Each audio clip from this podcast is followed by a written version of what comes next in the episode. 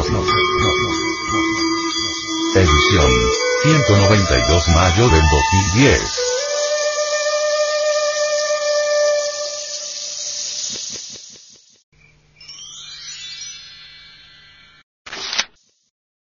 El gran secreto. El secreto de la fertilidad. Los Koji piensan que ellos guardan un gran secreto. El secreto de la fertilidad. Y creen que este secreto está en peligro de ser hurtado y se recela, desde luego, de las personas extrañas que hacen preguntas sobre la religión y el ceremonial.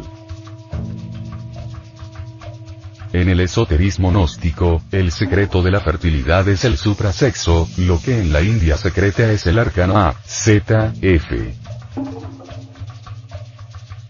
Ahí se encuentra el agua y el fuego, que es el origen de toda galaxia, sistema solar, mundo, hombre, ángel, etc.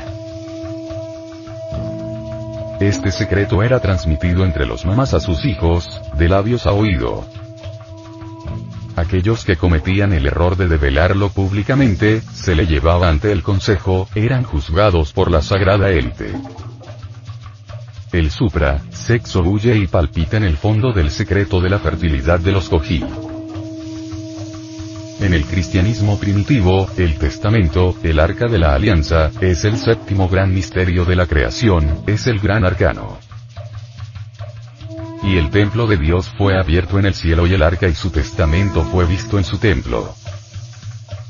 Y fueron hechos relámpagos y voces y truenos y terremotos y gran granizo. Apocalipsis 11. 19. El venerable maestro, Samael Aumeor, dice.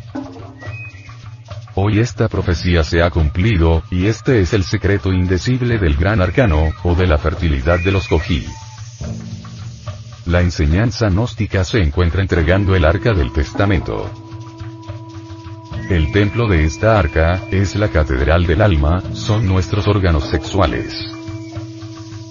El arca del testamento, es el misterio del sexo, y sobre la tienda del tabernáculo resplandece la grandeza de Jehová están relacionados con los mitos sexuales Koji, Teimu, Semangaya, el Mama Kungi, Dukinabi. Teimu era la dueña de los pescados, dicen las jerarquías Koji.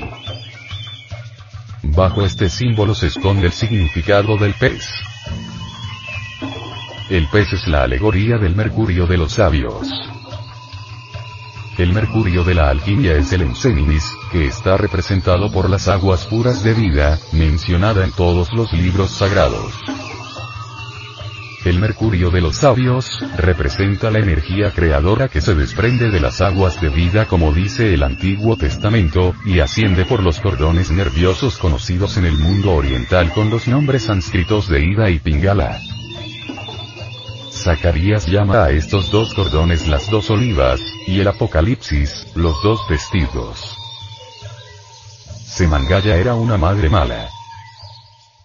Caro oyente, habéis oído hablar de la diosa Kali, la reina de los infiernos y de la muerte, la de todos, los crímenes, que murió a manos del señor Krishna, el héroe santo, que no conociera el miedo, habéis oído hablar, fino oyente, del órgano cundartiguador de las antiguas tradiciones orientales. Habéis oído hablar, amable oyente, de la serpiente tentadora del Edén, origen de todas nuestras infamias, perversidades, pecados o yoes que residen en nuestra psiquis. Habéis oído platicar amigo oyente, de la horrible pitón que se arrastraba en el lodo de la tierra y que Apolo hirió con sus dardos, pues, todos esos símbolos encarnan a Semangaya.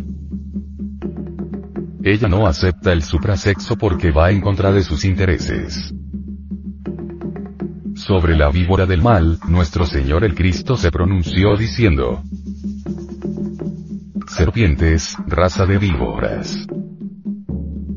¿Cómo podréis escapar a la condenación de la gehenna? Mama Kungi enseñó a la gente a pescar. En todos los evangelios, tanto cristianos, budistas, sintoístas, etcétera, etcétera, se habla de la pesca del pez. Los alquimistas nos hablan del pez hermético nacido en el mar de los sabios, el Enseninis. Decían ellos que él es el piloto de la gran obra del Padre que está en secreto. De ahí, que algunas tradiciones cristianas le llamen Jesús. Ese Jesús es nuestro Salvador. Él nos ha de salvar de las tinieblas interiores, pues gracias a esa agua y a ese espíritu como dice el Evangelio según San Juan, podemos llegar al nacimiento segundo, o sea podemos nacer de nuevo como verdadero hombre. El nacimiento primero es el terrenal. El nacimiento segundo es el nacimiento del hombre. San Pablo dice que para nacer como hombre real debemos fabricar los cuerpos celestiales. Natural, espiritual y divino. Los gnósticos llaman a esos cuerpos astral, mental y causal. Nujinabi trajo a la tierra las primeras semillas de maíz dicen las sagradas escrituras aztecas, que el maíz genuino, nuestro sustento, fue descubierto por Quetzalcoatl, el Cristo mexicano. Dicen que él obtuvo el maíz para dioses y hombres, ya que las mismas divinidades, al conocer el hallazgo, probaron también el maíz desgranado. Después Quetzalcoatl puso maíz en los labios de los primeros hombres. Oxomoco y Zipactonal, Adán y Eva del mundo náhuatl, antigua pareja de seres humanos, cultivadores de maíz, para que comiéndolo, dice el texto, se hicieran hombres. El maíz es sagrado en Indoamérica, pues alegoriza a la simiente humana. En China, India, Japón, etc. La simiente humana ha sido alegorizada con el arroz. En los pueblos cristianos de Europa y de Medio Oriente, la simiente, el enseminis fue alegorizado con el trigo. Es obvio que en el enseminis existen poderes extraordinarios. Esta sustancia maravillosa de la cual depende la vida, contiene poderes místicos trascendentales, formidables que los Cogí analizaron cuidadosamente en sus estudios. Si la gente conociera el poder que existe en el enseminis, jamás gastaría esas secreciones torpemente para la satisfacción brutal de las pasiones animales, antes bien, aprenderían a transmutarlo. En el mismo nombre de la Madre Divina, Gauchoban, de los Cojí, encontramos un gran secreto. La primera parte. Gaulcho, se relaciona con Culcha, que es la semilla o el semen. El semen se relaciona con Gauxe, Guxe, que es fuego. De tal manera que aquí podemos observar la estrecha relación entre coito, semen y fuego. Y el hombre en sí mismo, para los Koji, es el envoltorio recipiente de la semilla, semen. Lo que nos hace recordar el pensamiento del cristianismo primitivo de que somos el templo del Dios vivo. Los Koji comparaban al ser humano con la semilla del maíz, y existe un canto que expresan las mujeres, mientras acompañan a la que estaba dando a luz. Ahora vamos a botar una semilla de maíz. Ya vamos a sembrar una semilla de maíz. Ya se sembró la semilla de maíz. Están haciendo para crecer. Ya nació la semilla del maíz. Vamos a bautizar al joven maíz. El saber. El autoconocimiento estatus de su cultura. El objeto de la vida de los Koji, dice un antropólogo, es saber mucho, tener un detallado conocimiento de la religión, de los mitos, tradiciones y genealogías. Es el saber el que da estatus a su cultura. Para los Koji, el verdadero saber se finca en las inquietudes del espíritu. Lo fundamental en la vida de ellos es llegar realmente a conocer de dónde venimos, para dónde vamos, cuál es el objeto de la existencia, para qué vivimos, por qué vivimos.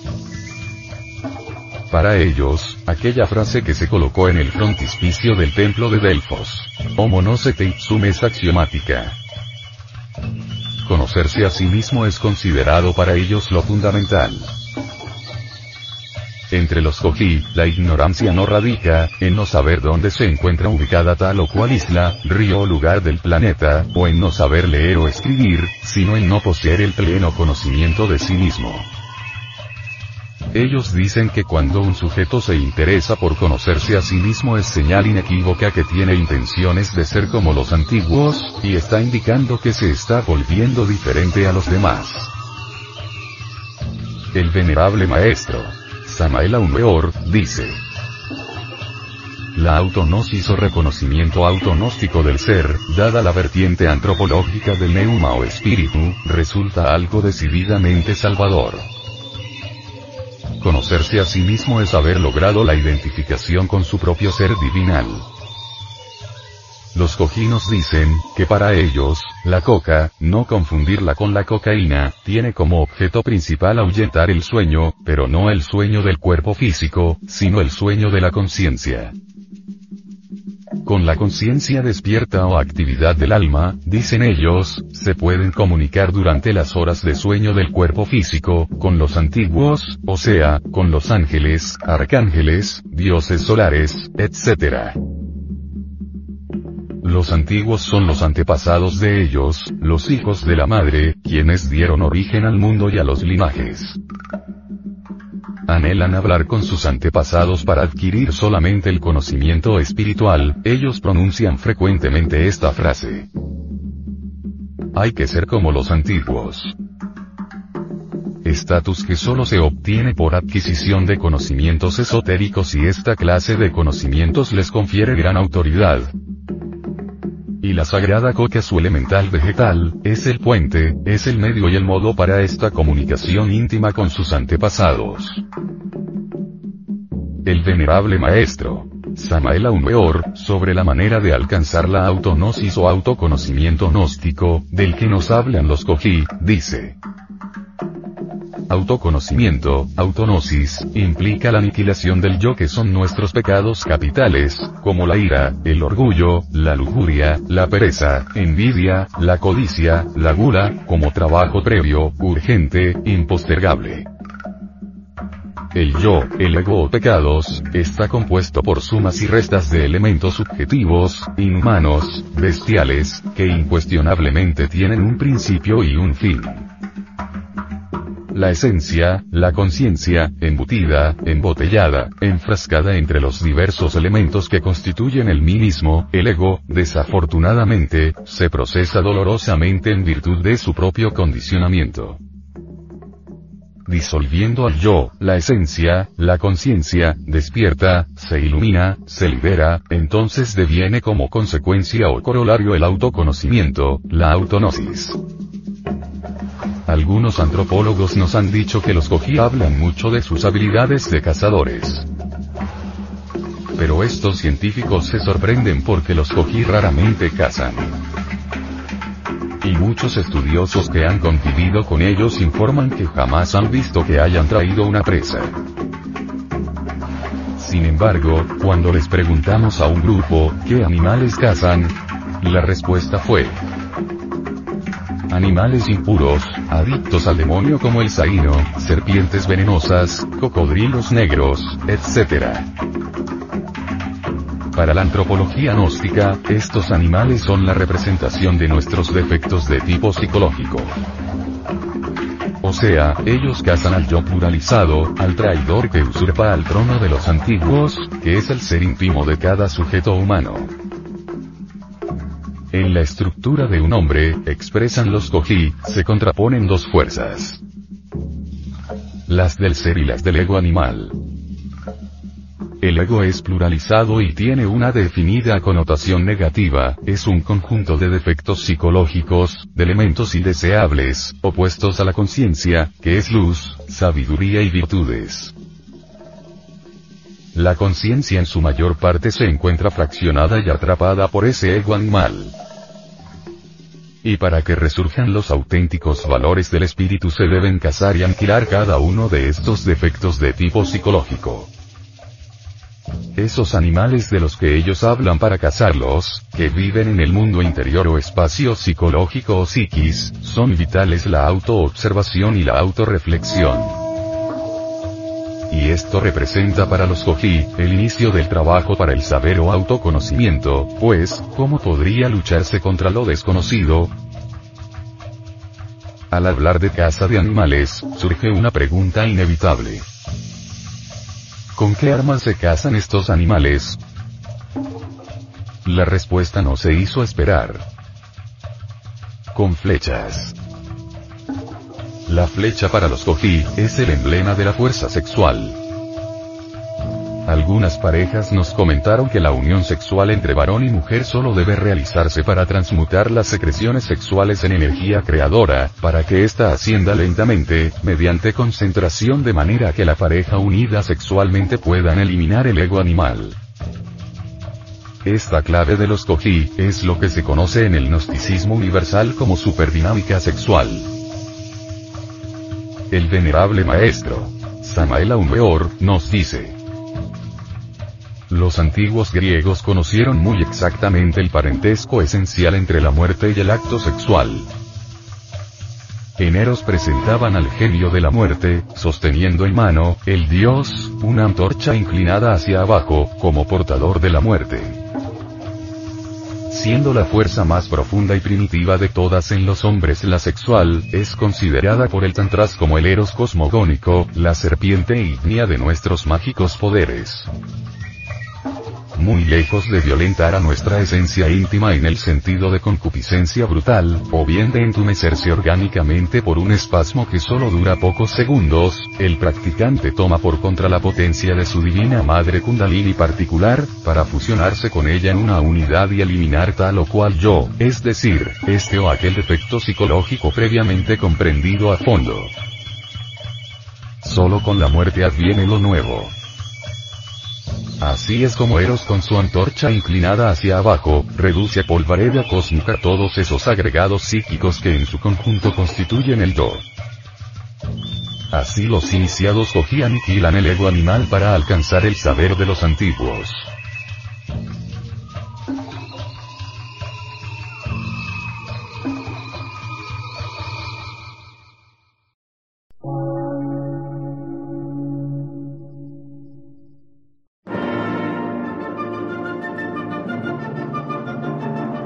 Emisora, gnóstica, transmundial. Por una nueva civilización y una nueva cultura, sobre la faz de la Tierra.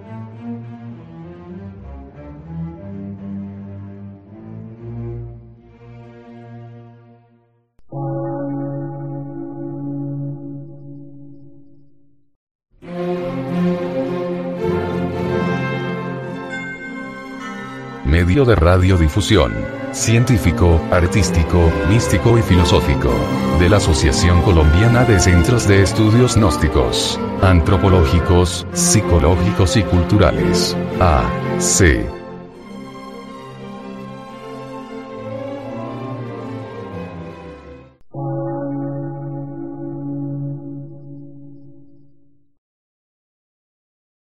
Lectura en movimiento. Difusión sin fronteras.